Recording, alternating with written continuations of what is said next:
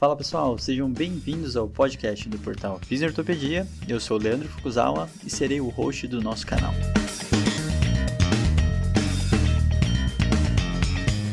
Esse podcast tem como função ressignificar o papel do fisioterapeuta em tempos modernos.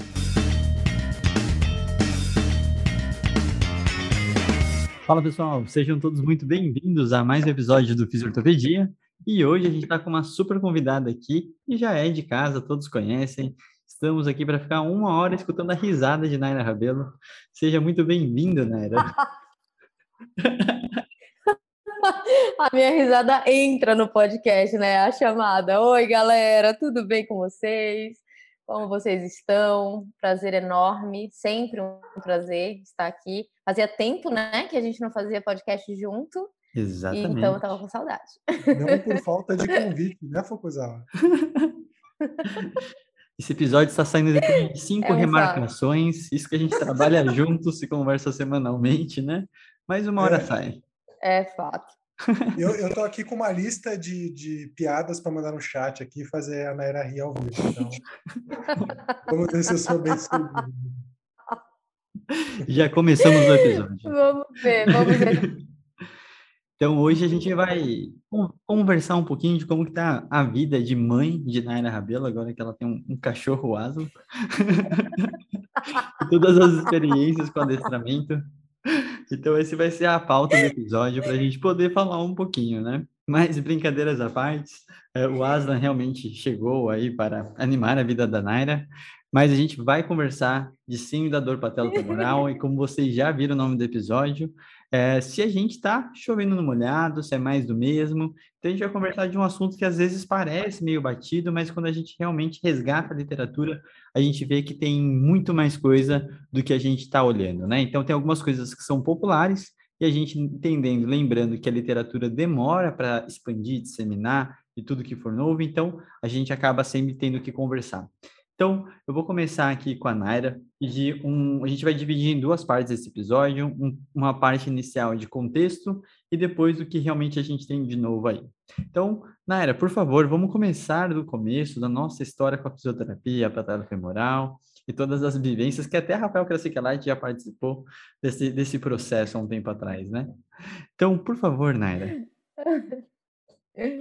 Bom, gente, é, às vezes eu até acho é, é engraçado, né? Que fala no meu nome tem dor femoropatelar no meio. No máximo um quadrilzinho aí, mas, é, mas eu acho que de antemão vale dizer que pode parecer batido, né? O que a gente vai falar, ou pode parecer muito fácil tratar dor femoropatelar, como já foi veiculado, né? Uma receitinha de bolo, um negócio assim para todo mundo, mas é justamente o contrário que mais me encanta na dor femoropatelar. Ela é uma das condições musculoesqueléticas é, mais estudadas, né, assim, a fundo. Tem bons ensaios clínicos, tem estudos muito legais sendo conduzidos até hoje, grandes centros de pesquisa no mundo inteiro estudam dor femoropatelar, é, mas a, a, a gente ainda descobre coisas novas, diferentes, e percebe cada ano que passa que o buraco parece mais embaixo. Então é isso que mais me encanta na dor femoropatelar e talvez não me deixe parar de estudá-la de alguma forma, né?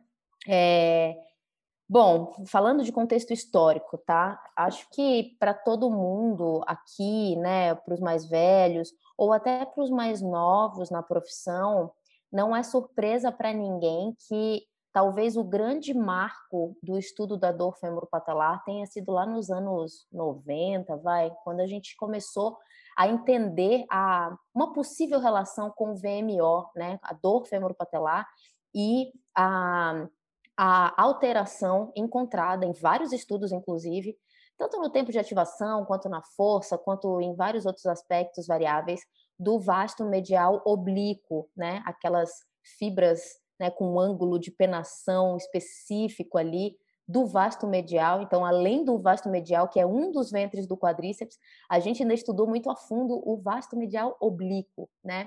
E isso por quê? Porque lá atrás, lá atrás, houve uma época né? Na verdade, a, a dor femoropelar ela nunca deixou de ser entendida como uma condição clínica né, relacionada a uma sobrecarga na articulação femoropatelar, uma hiperpressão na articulação femoropatelar, que de alguma forma comprometia as estruturas locais e gerava dor com o passar do tempo, né? Isso por uma desproporção entre a capacidade dos tecidos de suportar é, as cargas impostas, né?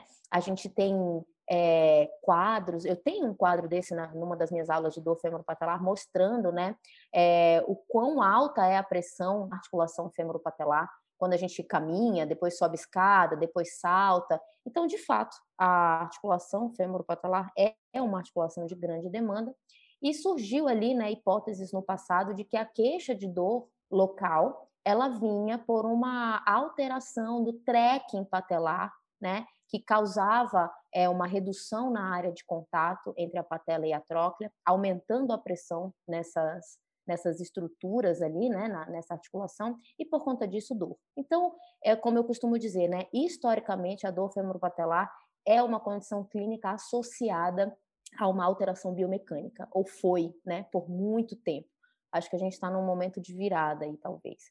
E a primeira grande, o primeiro grande culpado para isso, né, para esse mau alinhamento, para essa hiperpressão, é o tal do VMO, né, que por algum motivo é, acionava, né, ali nas atividades do dia a dia é, de forma atrasada ou não estava tão forte quanto deveria estar para manter a patela alinhada na tróclea e por conta disso ela desalinhava, né? Havia ali um trekking é, para lateral, né? E causando então toda essa alteração biomecânica de, de redução da área de contato e hiperpressão. Então, a, a, lá atrás, houve muito estudo voltado para o VMO e houve bastante coisa voltada para tratar o VMO. Então, a gente tratou com biofeedback, né? a gente tratou com bolinha é, ali no, no, meio dos joelhos, a gente tratou na cadeira extensora, pedindo para o indivíduo contrair, né? fazer o trabalho de quadríceps nos últimos graus de extensão, que é um momento que de fato a gente mais os vastos. Então, o tratamento era voltado para esse cara. E acreditem vocês ou não, é, muita gente melhorou. Né? A gente tinha ensaios clínicos mostrando uma certa melhora, né? com alongamentos é, de isquiotibial, né? com é, exercícios específicos para vasto medial. E essa galera, a galera melhorava. Né? É interessante isso, é intrigante isso. A gente tem até algumas hipóteses do porquê isso acontecia e acontece até hoje. Mas o tempo foi passando e no começo dos anos 2000, meninos, se vocês quiserem falar alguma coisa, é só me, me atrapalhar, tá? Me atrapalhar não, né? Me interromper. Fique tranquilo. É... e ali, no começo dos anos 2000, né, o, o acho que um, um trabalho, assim, crucial para para uma guinada no entendimento da dor femoropatelar, ela é de ondas, né? Como várias outras condições clínicas na, na musculoesquelética. Ali no começo dos anos 2000 veio ou vieram os trabalhos do professor Christopher Powers, né? É, mostrando para gente e ali era meio bagunçado, tinha um misto, inclusive, de mulheres que tinham não só dor femoropatelar, mas elas tinham é, instabilidade femoropatelar também. Mas houve o entendimento é, por meio da tecnologia, então por meio de uma máquina, né, a ressonância é, magnética dinâmica, é, houve o um entendimento de que havia sim um mau alinhamento entre a patela e a tróclea é, nessas mulheres com dor femoropatelar, mas o que parecia, né, por meio da ressonância dinâmica, é que quem saía do trilho, digamos assim, era o próprio trilho, era o fêmur, era ele que, que se apresentava né, ao longo do movimento e é mecanicamente falando, biomecanicamente falando, é, isso sim era mais do mesmo, né? Porque na cadeia fechada a gente sabe que quem movimenta é, é o fêmur em relação à patela e à tíbia. Então, avaliando agachamentos, que era uma condição em que era bem comum a apresentação da dor, né? É, ele percebeu que quem mexia era o fêmur. E surge, então, na dor femoropatelar, porque o conceito de valgo dinâmico é mais antigo que isso, mas na dor femoropatelar surge né, é, o novo vilão então, que seria o valgo dinâmico. E muitos trabalhos transversais, e aí eu acho que a gente entra no gueto né, da músculo esquelética, são os trabalhos transversais gerando causalidade e gerando é, é, possibilidade de intervenção, né? Porque em cima disso houve bastante ensaio clínico. Eu sou vítima disso, inclusive, o meu trabalho de mestrado foi um ensaio clínico com base nesse raciocínio, né? É, mas o que, que aconteceu? O valgo dinâmico passou a ser o ditador né, da dor femoropatelar. É, em cima ali de trabalhos transversais, a gente percebeu que mulheres com dor femoropatelar, elas apresentavam essa, esse deslocamento medial ali no, no plano frontal, né? Esse deslocamento medial do joelho às custas, né, de rotação e adução do fêmur. Então, no joelho em si, biomecanicamente falando, acontecia uma abdução, mas a gente vê o deslocamento medial do joelho é, às custas da rotação medial e da adução do fêmur. E por muito tempo, né, a gente olhou para essa para esse desalinhamento dinâmico do joelho, eu vou chamar assim, a gente chamou de, de, de movimento errado, né, de, de uma forma ruim de se movimentar, mas eu acho que a gente tende a abandonar esses termos e eu gosto de chamar desse desalinhamento dinâmico é, sendo visto ali né, no plano frontal. E a grande questão foi que criou-se né, um raciocínio que até tinha uma certa plausibilidade se a gente ficasse ali na superfície, que era o fêmur roda e roda medialmente e aduz. Isso acontece porque porque os abdutores e rotadores laterais do quadril, que são os músculos que controlariam esse movimento, né, é, estão fracos ou estão pouco ativos, né, estão inibidos, enfim. E o mais maluco de tudo, gente, que, que fomentou por muito tempo essa ideia, é que quando avaliadas transversalmente, né, num único momento no tempo, é, mulheres que tinham um histórico já crônico de dor femoropatelar, elas realmente apresentavam é, menor força daquele lado, né, do membro acometido, dos músculos rotadores laterais, abdutores do quadril. Então, assim, era tudo muito plausível. E por muito tempo foi tudo muito plausível. Então, é, vieram os ensaios clínicos, né, em cima dessa ideia, né, super casadinha, né, se a gente for pensar na superficialidade do movimento dizendo ou pensando que o movimento só acontece porque o músculo é forte ou é fraco, porque ele está encurtado ou alongado, enfim, é, é, os, a, as pecinhas do, do quebra-cabeça se encaixavam. Vieram os ensaios clínicos e mostraram que quando a gente abordava não só os músculos do joelho, como se já fazia no passado, mas também os músculos do quadril. E óbvio, a abordagem inicial foi para esses caras, abdutores, rotadores laterais extensores, o que a gente chamou de complexo posterolateral do joelho, né? É, quando a gente associava o fortalecimento ou o estímulo né, de exercícios resistidos, como queiram, é, para esse grupo muscular, cara, essas mulheres, e eu falo mulheres porque a grande maioria dos estudos é com mulheres mesmo, é, essas mulheres melhoravam mais do que o grupo que trabalhava só joelho, mais do que o grupo que alongava e tal. Então, assim, casou, sabe? Por muitos anos foi muito plausível. Aí veio, né, é, é, coincidentemente ou não, o, meu ensaio clínico me chamou muita atenção e acabou gerando aí um, um, um certo desconforto é, em quem estudava mesmo dor femoropatelar. Por quê? Porque a gente é, avaliou, né, dentro de um ensaio clínico, na época, foi um dos poucos estudos tinha saído um do Serrão há pouco tempo, mas com uma outra, um outro resultado, uma outra resposta. É, mas a gente avaliou tridimensionalmente, né, dentro de um laboratório de análise de movimento, é, alguns é, movimentos clássicos, né, step down lateral, o step down anterior, é, antes e depois de tratar, e a gente tratou com foco no valgo e nos exercícios clássicos, já de ensaios clínicos, é, estudos clínicos prévios, né, e um grupo que só fez aqueles exercícios clássicos, que até então era trabalhando grupos do joelho e do quadril. E aí, cara, é, trabalhando valgo ou não, fortalecendo essas musculaturas, né, que eu acabei de comentar, algumas delas a gente percebeu em quatro semanas um ganho ali no dinamômetro de mais de 20% de força, sabe? É, então, gerando aumento de força né, dessa musculatura, não houve mudança mecânica, né, biomecânica nenhuma, não houve mudança no comportamento do movimento, vamos falar assim, dos membros inferiores, mas houve um aumento muito similar é, na melhora, né, um aumento que eu digo, uma melhora, né? Muito similar nos dois grupos, tanto da dor quanto da capacidade funcional medida pelo, é, é, pelo questionário de dor anterior, né? então, a gente, eu brinco, né, que a gente caiu do cavalo ali. E eu lembro que na época, lá atrás, é, a gente estava começando, né? Eu caminhando com vocês ali, vendo a dor lombar sair daquele rumo mecânico, né? De bota a vértebra no lugar, melhora, a vértebra sai, piora, né? Vendo que existia um mundo de possibilidades para abordagem de um indivíduo com dor é, lombar inespecífica, né? Tida ali como dor crônica.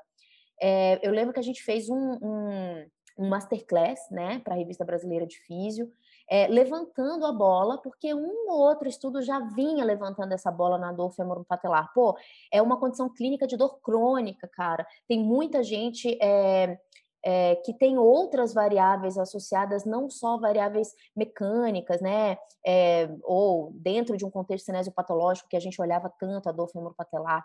Estudos mais antigos do que esse já apontavam que ajuste ali uma melhora em variáveis como cinesiofobia, né? Catastrofização tinha uma parcela né, de, de, de relação com a melhora clínica desses quadros de dor femoropatelar. Então a gente lançou ali esse masterclass levantando a bola, pô, cara, parece que a dor femoropatelar pode caminhar para esse rumo aí, é, né? Vamos olhar para ela como uma condição de dor crônica, não só como uma condição de dor mecânica, sabe? E de lá para cá muita coisa acabou fomentando essa essa ideia, né? Que não era nossa, óbvio, é, era, era de um de um compêndio aí de pessoas no, no mundo todo avaliando isso. Deixa eu só aproveitar, né, interromper um pouco.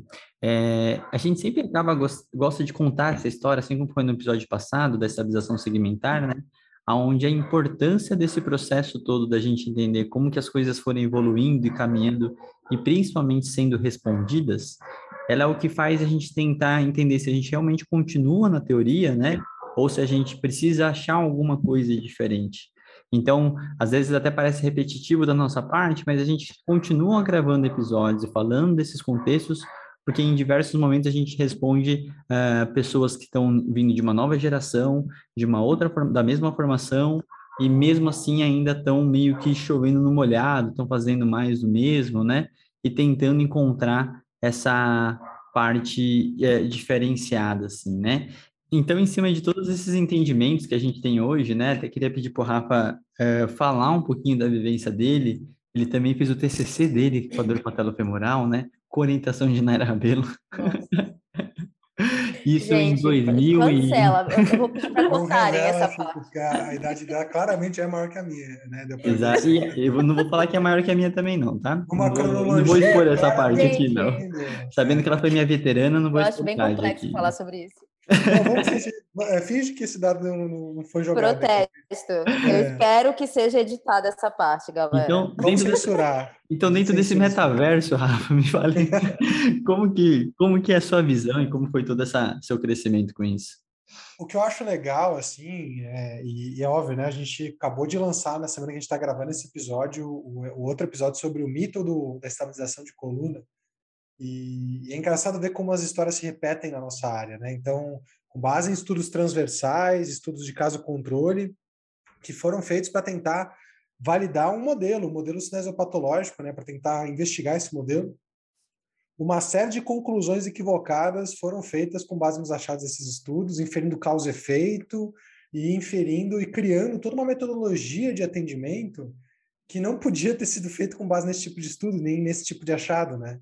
Então, assim, a história se repete de novo, mais uma vez, né, criando intervenções mirabolantes, criando nomes complexos de intervenções, quando, na verdade, de novo, né, não é assim que se produz ciência, né, com base nisso que a gente deveria ter olhado assim para isso, né? E só talvez, óbvio, tem a ver com a maturidade e o desenvolvimento da nossa área como ciência, né, das ciências da reabilitação, do entendimento da relação entre dor e movimento, mas é legal de perceber o quanto, assim como na dor de coluna, né, a gente foi por um caminho longo para hoje entender que, poxa, não, não, não parece ser por ali, né?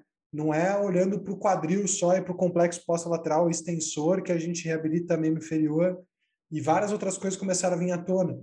Então, a gente vai repetir essa história. Se a gente fizer um podcast de ombro, vai se repetir no ombro. Se fizer de cervical, vai se repetir na cervical. Vai se repetir no pé, vai se repetir onde quer que a gente olhe justamente porque a nossa área passou por esse processo, né? estudos transversais, extrapolações, explicações causais, métodos mirabolantes, e aí para as pesquisas começarem a amadurecer, a gente começar a entender que não era por ali, nem do ponto de vista de eficácia não fazia diferença, muito menos do ponto de vista de mecanismo, né? Mas acho, acho interessante ver assim, a Nara contando essa história, é, parece muito com a história que eu contei no episódio né, da, da estabilização de colunas. Assim. E eu acho que acaba tudo se repetindo por algumas popularizações em relação à fonte da, da informação e até a popularização de alguns estudos específicos, né? E aí eu queria aproveitar e puxar a Naira para falar de diversos pesquisadores, além né, do que a gente conhece muito do Powers, do Fukuda, do Flávio, do pessoal que estudou isso muito a fundo, que era o nosso circuito, né, nosso mundo, é, falar um pouquinho do que, que a gente tem de patelo-femoral lá fora, né? Então, para a gente sair dessa bolha, a gente precisa dar outros grupos de estudo para realmente ver coisas diferentes, né, Naira? É muito legal, cara. Ah, tem muita gente, né? Hoje em dia, é, a gente tem o professor Barton. Eu acho que eu gosto muito do que ele tem feito, né, da Austrália. Eu gosto muito mesmo do que ele tem feito, é, porque ele abriu o leque. Ele tem vários um, editoriais, né? Tem, tem coisas que só ele escreveu, ele está sozinho na autoria, sabe? É, levantando a bola para outros contextos, para um contexto, contexto é, comportamental, cognitivo comportamental, para um contexto voltado é, para o esporte. Ele estuda muito dor femoropatelar em corredores, então ele fala muito do volume de treino, né? Que é que era uma coisa que a gente não olhava no passado, né? A gente começou ali vendo mulheres com dor femoropatelar, mulheres em fase ativa de vida, né? É, eu lembro que lá atrás era muito foi difícil a gente publicar o primeiro ensaio clínico. O Fukuda conta muito essa história, né? Porque a gente publicou com mulheres não atletas, elas eram é, fisicamente ativas. E, e, o pessoal das revistas, para onde eles estavam mandando, questionava: não, essa aqui é uma doença de pessoas ativas, né? Tem uma relação com sobrecarga e tal. Então, foi mudando esse contexto e hoje o Barton, ele ele aborda muito isso, sabe? É, pessoas ativas, né? É, e adolescentes, eles trabalham com adolescentes, trabalham é, com pessoas ativas e não ativas, enfim. É, a gente tem um histórico, né, da professora Kay Crosley, avaliando é, não só adolescentes, mas a, a artrose femoropatelar, né, ela levanta uma bandeira e, e publicou muitos estudos é, fazendo uma certa associação com dor femoropatelar e artrose femoropatelar, sabe? Ela, ela trabalha com isso, né? A Davis também trabalhou um, um bom tempo com isso. É, e assim a gente vem nossa, tem, tem tanta gente. Hoje o Bradley Neal, ele é um dos caras que, que mais é, faz estudos longitudinais, né? Uma revisão sistemática incrível com meta-análise, falando de epidemiologia.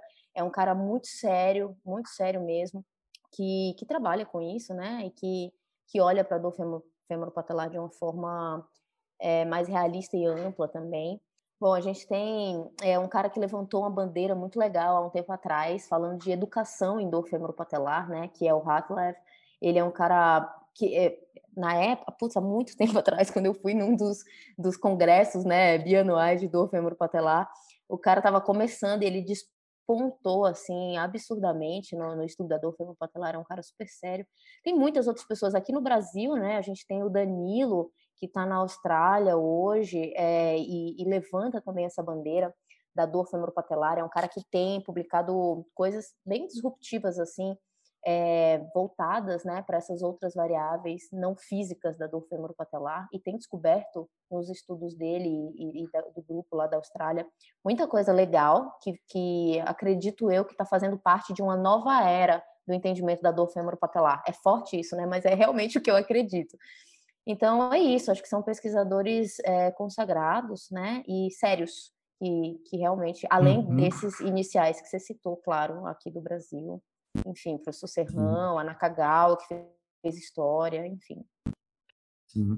É, é, bem legal, né, Naira? Porque eu acho que a gente pode falar, você até citou a parte do Michael Hafleff, dos estudos relacionados à educação, e é uma coisa que popularmente os pacientes naturalmente precisam e procuram essa informação, e os fisioterapeutas precisam estar muito atualizados disso, né? Porque se a gente for pegar artigos em relação à questão da cartilagem, é muito perguntado, se o impacto faria mal, se a, a parte da condição da cartilagem, a crepitação, né?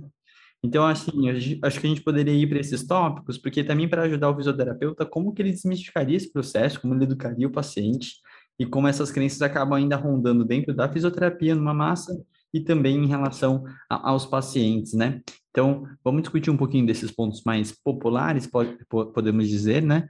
Para realmente facilitar o entendimento do fisioterapeuta. Show. É muito legal, assim, a gente falar sobre isso, e eu acho que tem muita relação com o tema do podcast, né? Que é o mais do mesmo.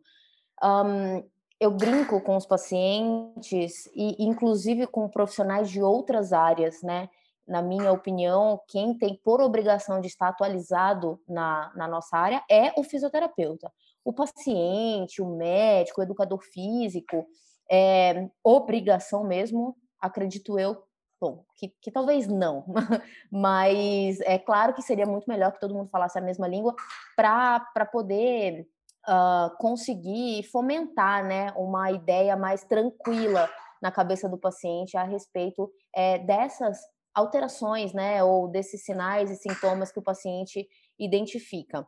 É, e é claro, a, a, a, primeira coisa é a questão da condromalácia, né, ou da condropatia parece mais do mesmo, porque não importa o que a gente fale, quantas aulas a gente dê, quantos artigos a gente mostre, ainda é assustadora a quantidade de profissionais e pacientes, né, que carregam a informação de que a condropatia é sinônimo de dor femoropatelar, então se você tem dor femoropatelar, automaticamente você tem uma doença da cartilagem, né, uma alteração da cartilagem.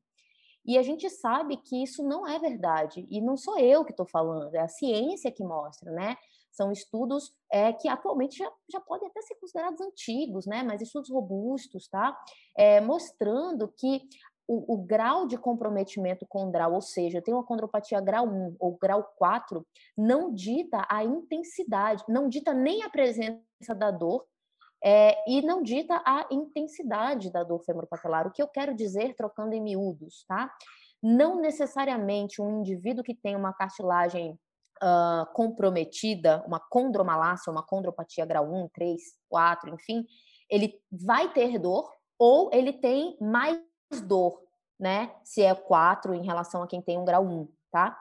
E o contrário também, é, existe a possibilidade de um indivíduo ter dor femoropatelar tá? E não ter nenhum tipo de comprometimento condral naquele momento, tá? Então, essa falta de relação entre essas duas variáveis diz para a gente é, não, não prestar muita atenção nisso ou não se importar muito com isso.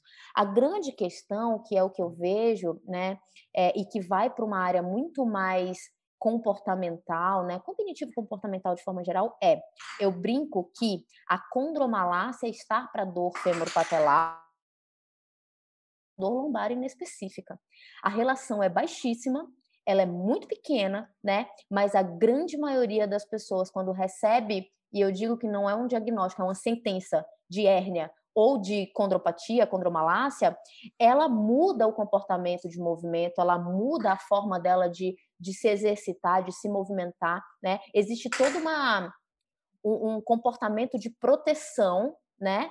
Com base nessa sentença. E, cara, isso não deveria acontecer. E eu ouso dizer que esse, essa mudança de comportamento está muito mais associada ao quadro clínico dela né, ou a piora ou a persistência do quadro clínico, do que mesmo a própria alteração da imagem ali, né? A gente sabe que é, tem estudos também mostrando que a alteração condral, outras alterações, patela alta, outras variáveis mais anatômicas, né, e, e morfológicas, tem uma certa relação com o prognóstico, né? Mas não com o diagnóstico, tá? É, então, já que a gente está falando de diagnóstico, né? Tenho dor femoropatelar, o meu problema é a condropatia é, de alguma maneira a gente precisava expandir essa, essa informação, né? É a condropatia, até onde se sabe, para esse diagnóstico é o menor dos seus problemas. Por quê? Porque hoje a físio ela tem um potencial muito bom, né? Atividade física, o exercício prescrito, né, de uma forma minimamente racionalizada, tem um potencial muito bom de resolver o quadro de dor do indivíduo. Só que a gente não muda em nada o quadro é anatomopatológico desse indivíduo. Então, a cartilagem ela permanece da mesma forma que ela estava lá atrás quando você tinha dor. mas é muito possível de você ficar sem dor, né? É, apesar da tua condropatia, da tua condromalácia. Então, a gente dá cada vez menos importância para isso, mas infelizmente ainda está enraizada essa, essa informação, né? Legal. E de você falar dos próximos fatores, né, até é importante comentar, eu percebo que em muitas aulas, em muitas palestras eu vejo que muita gente que confunde a parte da dor patelofemoral, a dor anterior, com a questão da instabilidade patelofemoral, né? E nessa hora, os fatores das variáveis anatômicas, eles acabam sendo mais relevantes, não que a gente realmente entenda todos os fatores que realmente faça a, essa patela luxar, literalmente, né, essa lugar, essa instabilidade. Então, acho que é legal a gente separar que são duas populações diferentes, porque às vezes a gente está falando da dor anterior no joelho e da instabilidade, o paciente que realmente luxa. Então, aquela hora que o paciente te conta, que fala assim, nossa, não estou sentindo ele firme, ele está instável, é essa hora que você tem que ter uma cautela do qual a situação, qual é o momento, o que, que ele realmente está chamando de instabilidade, né? Se não é uma insegurança, por exemplo, às vezes é uma dor quadricipital, por exemplo, muito forte, que acaba também perdendo essa segurança. Então, a, acho legal a gente reforçar, porque são quadros clínicos que conflitam muito. A dor está tudo na mesma região que a gente chama de dor anterior no joelho, né? E acaba confundindo, e eles têm prognósticos e tratamentos, uh, de certa forma, bem diferentes, né? Então, acho que isso é um ponto relevante a se colocar, né? Perfeito, perfeito. É, acho que vale muito a pena a gente bater nisso. O último consenso é, de dor femoropatelar que aborda a terminologia, ele fala, né, dor femoropatelar, isso que a gente está falando aqui, ele é um diagnóstico diferencial, né? A gente exclui, exclui doenças prévias da infância, como osgo later, a gente exclui tendinopatia patelar, apesar de tudo é, é, gerar dor ali na frente do joelho, né? A gente exclui é, luxação recidivante da patela, então, para a gente classificar como um paciente com é, luxação patelar, né? A patela tem que ter saído do lugar, tem que ter havido um episódio de luxação né, patelar, tá? Então, essa instabilidade que o paciente com dor femoropatelar relata, você tem que separar mesmo, como o Foucault falou, né? Não houve um episódio de luxação claro, né? É, mas o paciente sente o joelho meio bambo, como eles falam, é, por uma inibição absurda de quadríceps quando presente, né? E é possível estar presente, né? Ou por conta da dor mesmo, né? Aquela dor absurda ao descer uma escada, subir uma escada que faz com que o paciente tenha receio de continuar pondo força ali, né? Carga ali e automaticamente ele sente essa instabilidade. Então, é por isso que a conversa com o paciente é uma coisa extremamente importante e cada vez mais eu dou importância para isso, né? O paciente chega no meu consultório falando que tem dor na frente do joelho. Coloca o dedo ali na próximo da faceta lateral e medial da patela lá atrás, né, por pura ignorância, ingenuidade, falta de experiência, eu lembro que eu me enchia de, sei lá, de altivez, talvez, e dizia assim, pô, já sei o que você tem, cara. Dá aqui que eu, né, levanta a bola que eu chuto pro gol. É dor femoropatelar e tá tranquilo. Cara, quando o paciente chega queixando de dor femoropatelar, né, que eu começo a perceber ali pela nossa conversa que pode mesmo ser dor femoropatelar, aí é que abre um leque absurdo de possibilidades que eu tenho que questionar, perguntar, né, que eu vou atrás de saber, porque realmente os fatores associados é, são muitos e isso me diz que a intervenção de um paciente para o outro pode ser completamente diferente, completamente diferente, né? Então, acho que tem muito disso.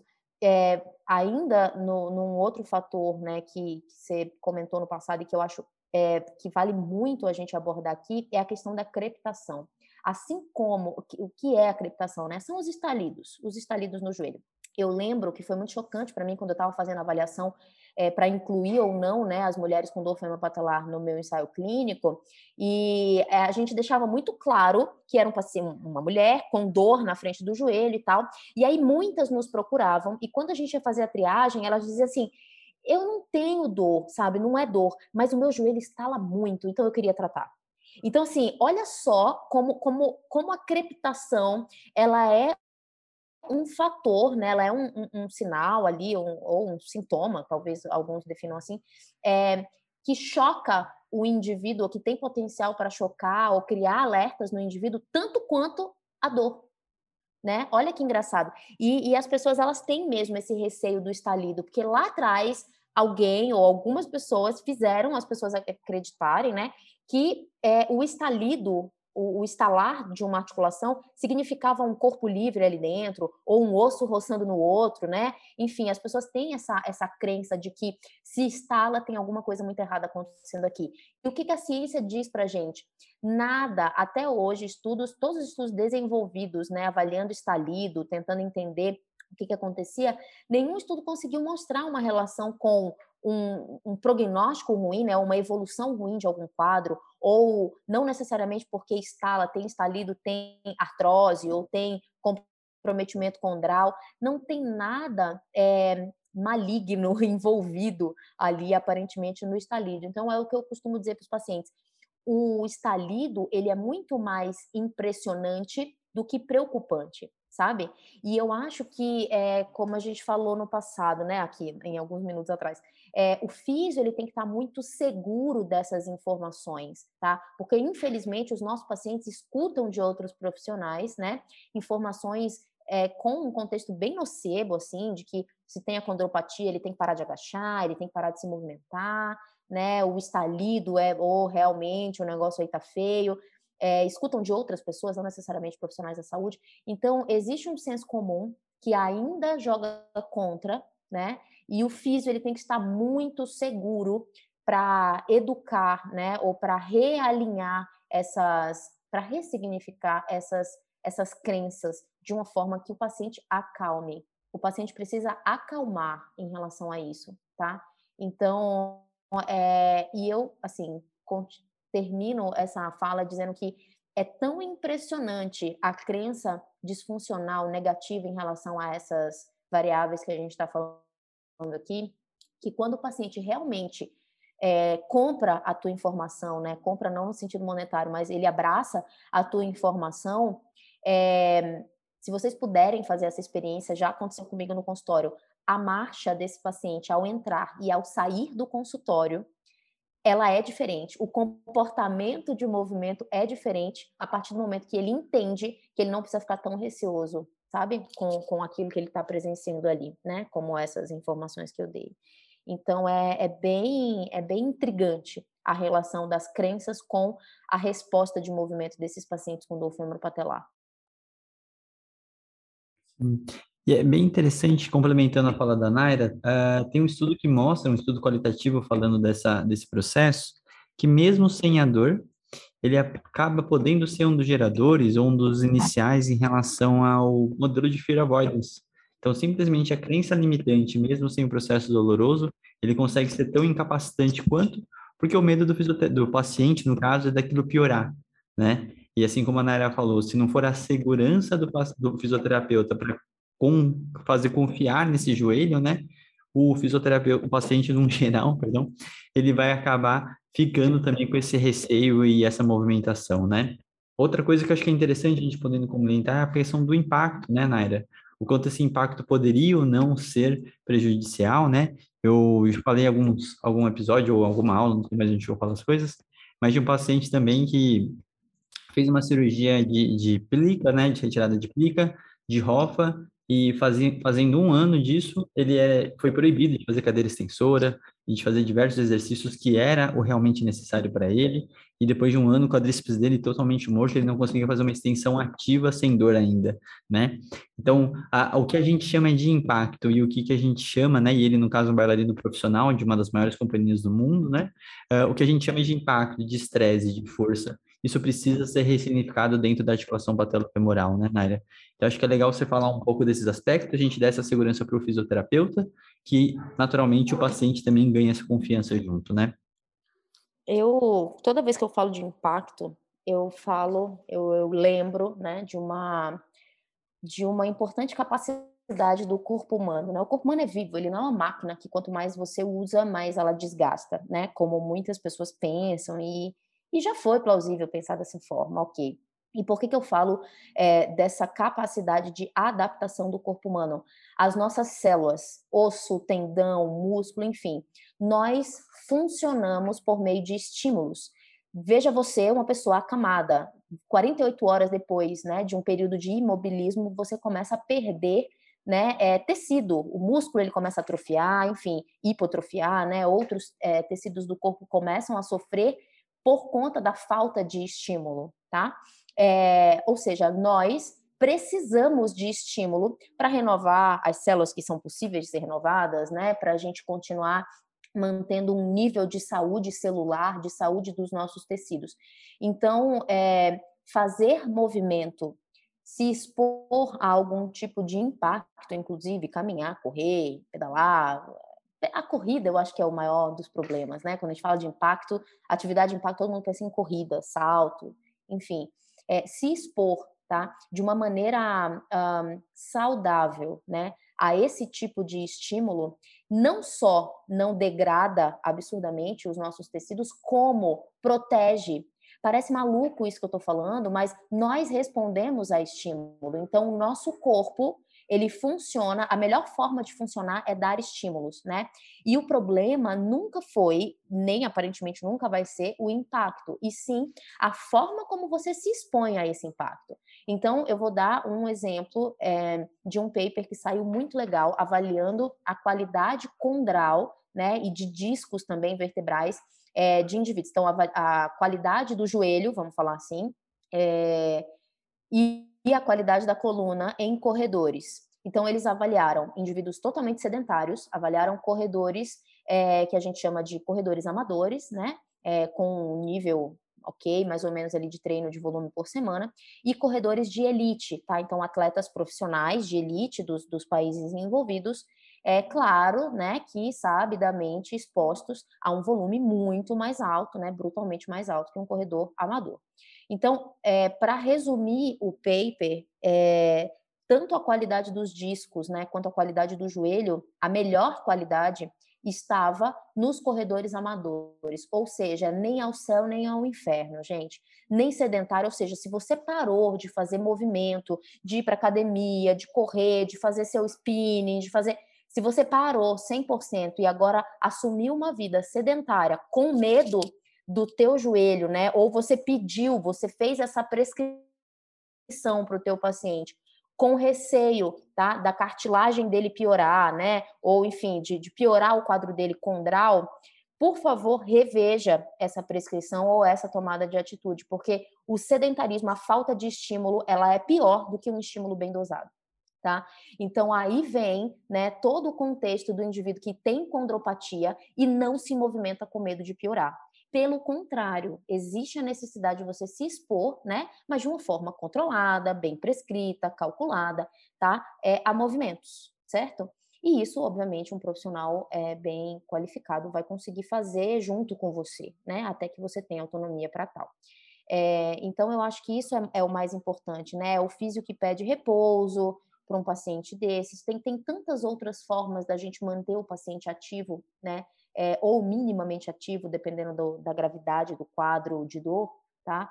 É, mas de uma maneira que assim a gente vá rompendo com o sedentarismo completo, né, ou com a inatividade completa e sem dar cargas excessivas também. Então, de novo, o impacto ele cobra, é claro que ele cobra, né? As articulações de um atleta de alto rendimento, tá? Um ginasta, né? Um corredor olímpico, enfim, elas realmente, né, elas tendem a desgastar mais cedo. A física, ela tá aí, para quem quiser ver, né?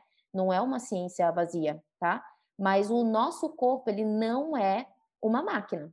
Então, a gente se adapta quando exposto de uma forma é, consciente aos estímulos, tá? Então, a ideia é sempre manter a exposição consciente, não evitar e nem se expor é, indiscriminadamente a, ao impacto, né? Isso precisa ser construído. Legal. E eu acho que a gente, meio que indo para os finais, eu gosto muito desse, desse rumo que a gente está conversando, acho que ele sai realmente um pouco do, do que é tradicionalmente conversado, mas eu vou acabar voltando para uma coisa um pouco mais popular, né? Recentemente saiu o ensaio clínico do Gabriel Leão em relação ao anteromedial, lateral, né?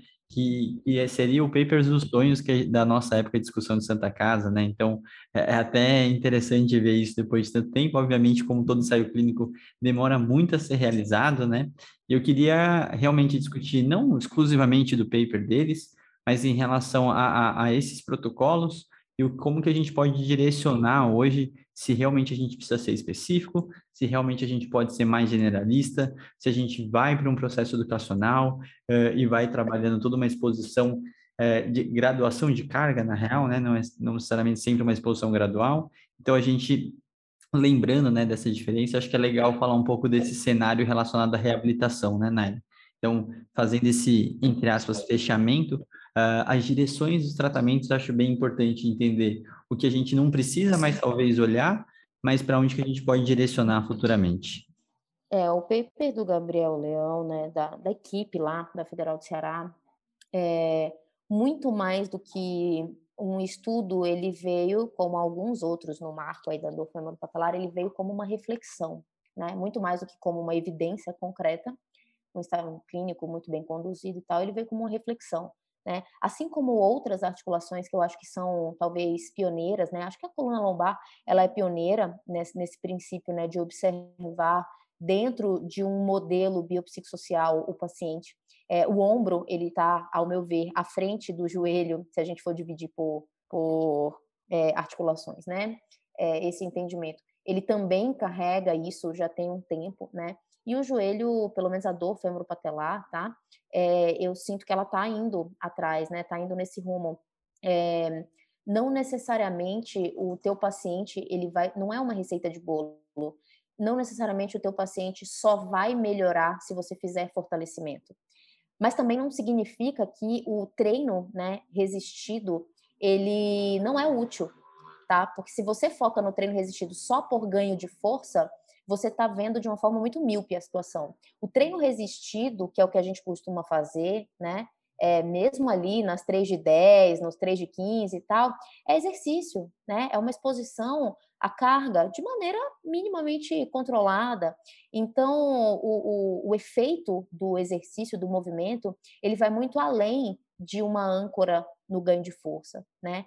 Então, o, o, o Gabriel Leão, o que, que mostrou, né, o ensaio clínico dele? Que abordar os músculos, é, tanto do complexo posterolateral do quadril, que vinha dentro de um contexto, né, de plausibilidade errôneo, porque estava muito atrelado àqueles resultados dos, dos estudos transversais e de caso controle do passado, é, tanto abordar, né, esse, esse complexo de músculos abdutores, rotadores laterais e, e é, abdutor, rotador lateral e extensor. É, Dani, corta isso daí, que eu mosquei aqui olhando para outra coisa. Vou lá.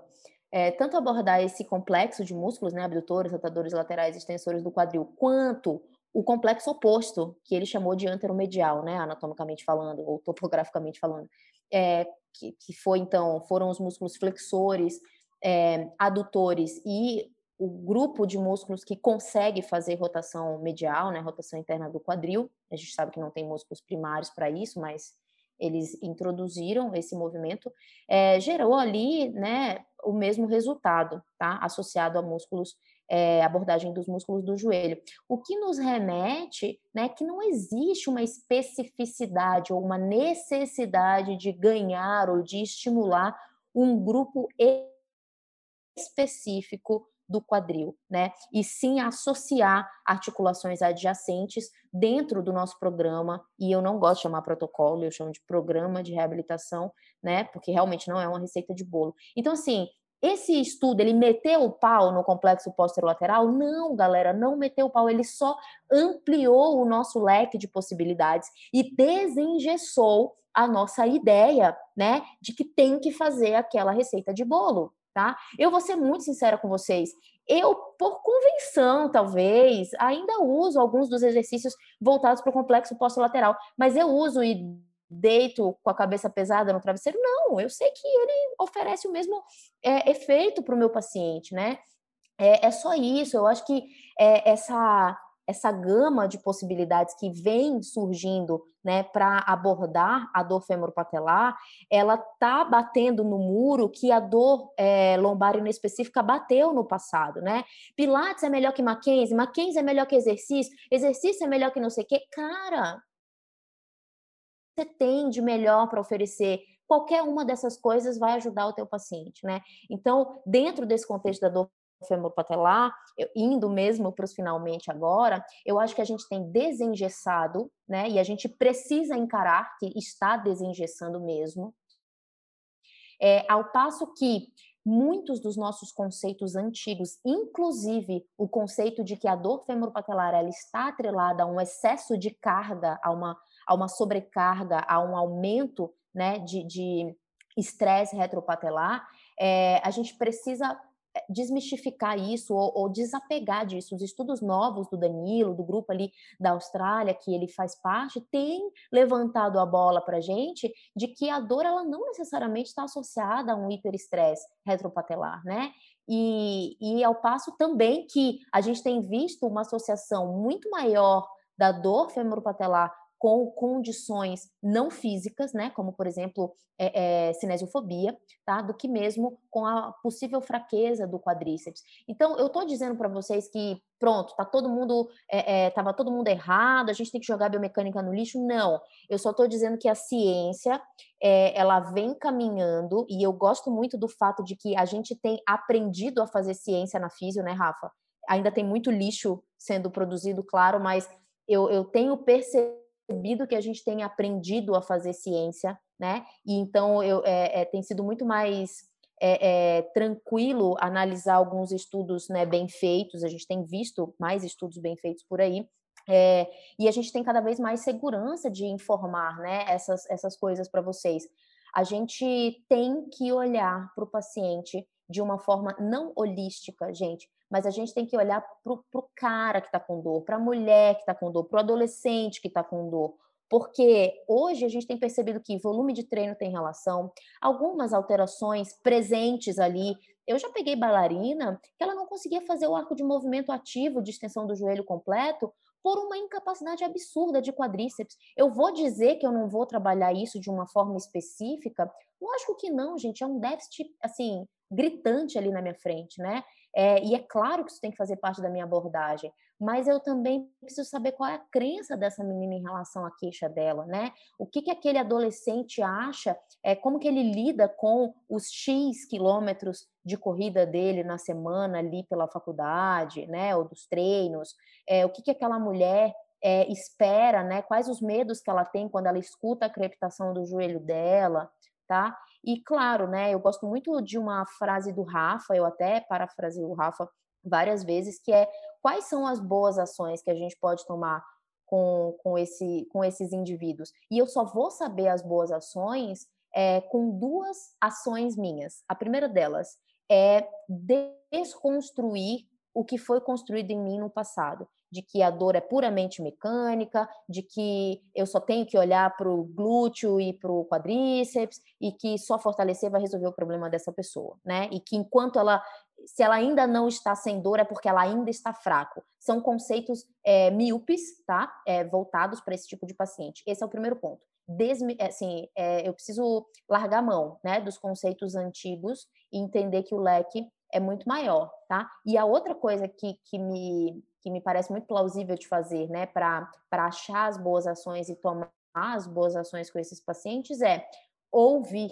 entendendo que existe muita coisa envolvida em cada caso, eu preciso ouvir o meu paciente, né? E claro, saber direcioná-lo da melhor forma possível para ele explorar ali comigo na minha conversa, nas conversas iniciais principalmente, é, o que que está entremeado nessa história dele, né? É, é o volume de treino, é, é, eu brinco, né? Eu já tratei paciente com dor femoropatelar com uma sessão, porque de tudo que a gente conversou, a gente só identificou um aumento abrupto de volume, e de fato, 15 dias depois, a, a mulher me ligou e falou assim: cara, melhorou absurdamente, realmente eu vou fazer o que meu treinador tinha prescrito, não vou dobrar treino. E tá tudo bem, né? E melhorou, de fato.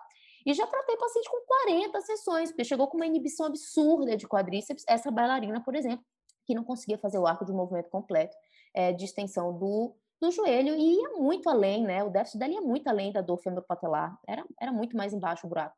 E por aí vai, né? Então, se eu não estiver disposta a abrir mão das crenças antigas do físio, do profissional, da saúde, é, e não estiver disposta a ouvir, né? A conversar de uma forma com escutativa, né, perguntas mais reflexivas para o meu paciente, é, talvez eu, eu, não consiga encaixar o que a ciência tem trazido, né, e eu não consigo achar com o meu paciente as melhores ações Muito bom.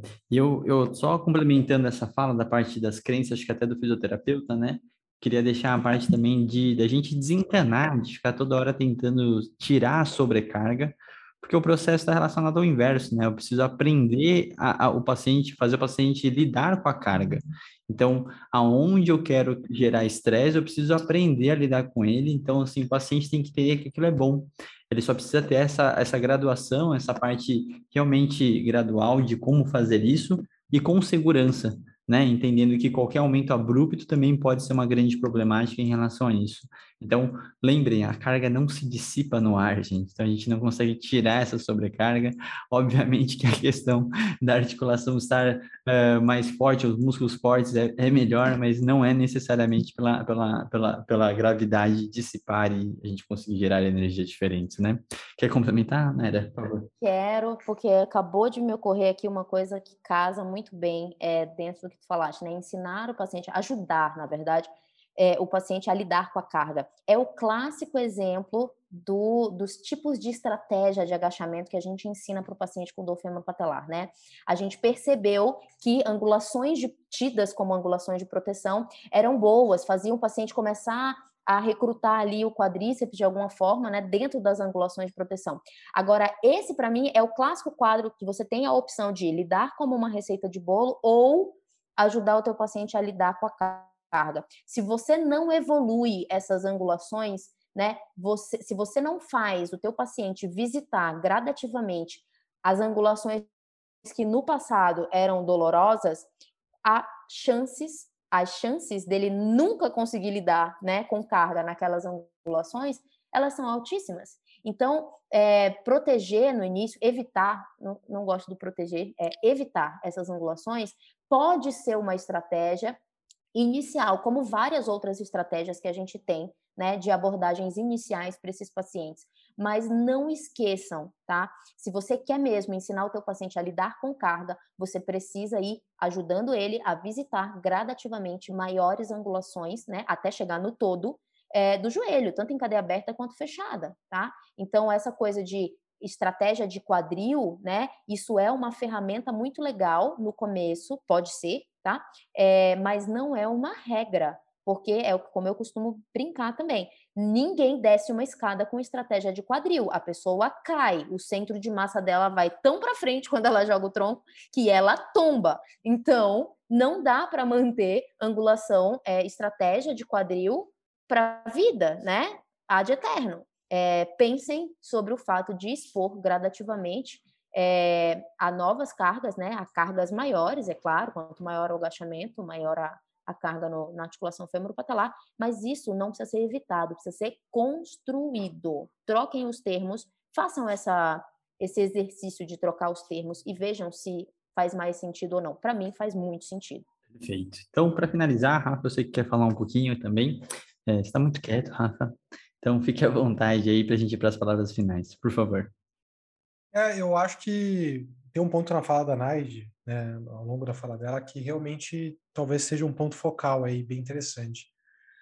Ah, vários pacientes com dor persistente, independente de onde é essa dor, na hora que a gente fala de dor musculoesquelética, eles são cronicamente incapacitados sem ter dor constante. Muitos pacientes. Né? Então, muitos pacientes não têm dor 24 horas por dia, 7 dias por semana, não têm uma intensidade de dor absurda, mas eles são incapacitados. O que a literatura tem falado para a gente aqui, justamente é essa percepção de ameaça ao quadro que eles têm, que parece estar muito associado com isso. Então, realmente, o que eles acham que está acontecendo com a articulação deles, com o corpo deles, o, o que eles acham que faz sentido fazer para proteger, né, e, e o, o, qual que eles acham que é o futuro deles com relação a essa condição, né, o quão catastrófico é esse futuro, são fatores muito associados com o desenvolvimento e manutenção de incapacidade crônica. Então, acho que a Nai foi muito feliz na fala dela de falar isso, né? É, crepitação, diagnóstico, são legados que ficam para o paciente que ficam é, muito além da alta é, e também ficam muito além do sintoma, porque os pacientes podem, como ela falou, se sentirem capacitados, é, fazer com que uma condição interfira na sua vida meramente porque eles têm uma percepção de ameaça, como no caso das mulheres com crepitação no joelho. Né? Então, é, é importante entender que a gente trata a disfunção, não necessariamente essa disfunção está associada com dor, em muitos casos está associada com o entendimento que as pessoas têm sobre o quadro, né? E aí cabe a gente tentar ajudar elas a ter uma visão menos ameaçadora e conseguir fazer com que elas tenham uma segurança para se expor ao movimento, né? Porque até onde a gente olha na literatura não tem nenhum dado que mostre que essas pessoas com alterações musculoesqueléticas, né, que a gente encontra no exame de imagem, elas são mais predisponentes a qualquer outra coisa. Não tem nenhuma evidência que sugira isso. Então, acho que é um papel importantíssimo do fisioterapeuta ajudar esses pacientes a desenvolverem essa percepção é, é, e, e, uma percepção, eu, eu, escutei isso, li, na verdade, isso num livro muito legal, né? Que existe uma diferença entre medo e perigo. A gente tem medo constantemente de coisas que, por exemplo, são, chamam muito atenção, né? É, como, por exemplo, cair uma queda de avião. Mas quando você vai olhar probabilisticamente, a chance de você morrer numa queda de avião é infinitamente menor do que eu morrer atravessando a rua aqui da minha casa. Então, a gente normalmente menospreza o perigo e tem pavor e medo de coisas que, na verdade, não são perigosas, mas são ameaçadoras. Né? E esse é o ponto. A gente tem que ajudar os pacientes a lidar com os perigos das condições que eles têm, porque às vezes eles têm condições ou patologias que têm que ser olhadas de uma forma diferente, mas tirar essa percepção de medo e ameaça que eles têm. Né? Então, achei muito plausível a tua reflexão. Né? Muito bom. Então, acho que é isso. A gente, esse assunto, se deixasse, a gente ficava muito mais tempo. A gente sempre vai voltar nesses pontos. Eu acho que é uma coisa bem relevante. E vale a pena, né, voltar de tempo em tempo, porque tem a ver com o nosso amadurecimento também. Então, a gente faz questão de trazer ele uh, para não parecer uh, de forma muito repetitiva, né? E agradecer todos os pontos que a Naira colocou, são altamente relevantes. É, e com certeza vocês vão ver a gente discutir mais sobre isso, né? Então, se vocês separarem tudo que a gente tem conversado, ele segue para uma linha, né? Então, desde os episódios que a gente falou com a Rafa sobre terapia de exposição, o, o, o episódio passado do core, toda essa linha de raciocínio, ela é muito importante, então a gente vai constantemente estar falando, né? Então, Naira, muito obrigado por todo o seu tempo. Rafael Crescicalati, muito obrigado por todos os comentários. Deixem seus comentários aqui para a gente, principalmente lá no grupo do Telegram. E aí, Naira, por favor, feche esse episódio. Eu gostaria mesmo de fechar o episódio dizendo que olhar para a dor femoro-patelar como mais do mesmo passou a ser uma opção nossa, porque a ciência ela já vem trazendo há algum tempo coisas muito diferentes, né? Só que é uma opção a gente abrir a cabeça para entender que o passado ficou no passado, a gente está entrando numa nova era de entendimento, o que não significa que é a era perfeita, talvez a gente desconstrua isso daqui a uns anos, mas olhar para essa condição clínica como mais do mesmo é uma opção. Tem muita coisa nova saindo, muita coisa nova saiu nos últimos anos, e, e é isso que, que é o mais bacana dessa, dessa condição, né? Tem, tem sempre algo a se, a se entender de novo, tá? Então é isso. Acho que dá para para fechar o episódio com essa reflexão, porque é o que eu me faço. Muito bom. Então, muito obrigado, gente. Não deixem de deixar seus comentários. Tem curso da Naira na plataforma Star de dor patelofemoral, tem aula é na pós-graduação. de dor patelofemoral. Em todo lugar. Tem aula minha no YouTube de valgo dinâmico, de dor patelofemoral. Esse assunto ele está por todos os lugares. Naira, muito obrigado. Um grande prazer estar contigo. E nos vemos nos próximos episódios, galera. Valeu, pessoal. Tchau, tchau. Yes, valeu, galera. Beijão, beijão para todo mundo. Tchau, tchau.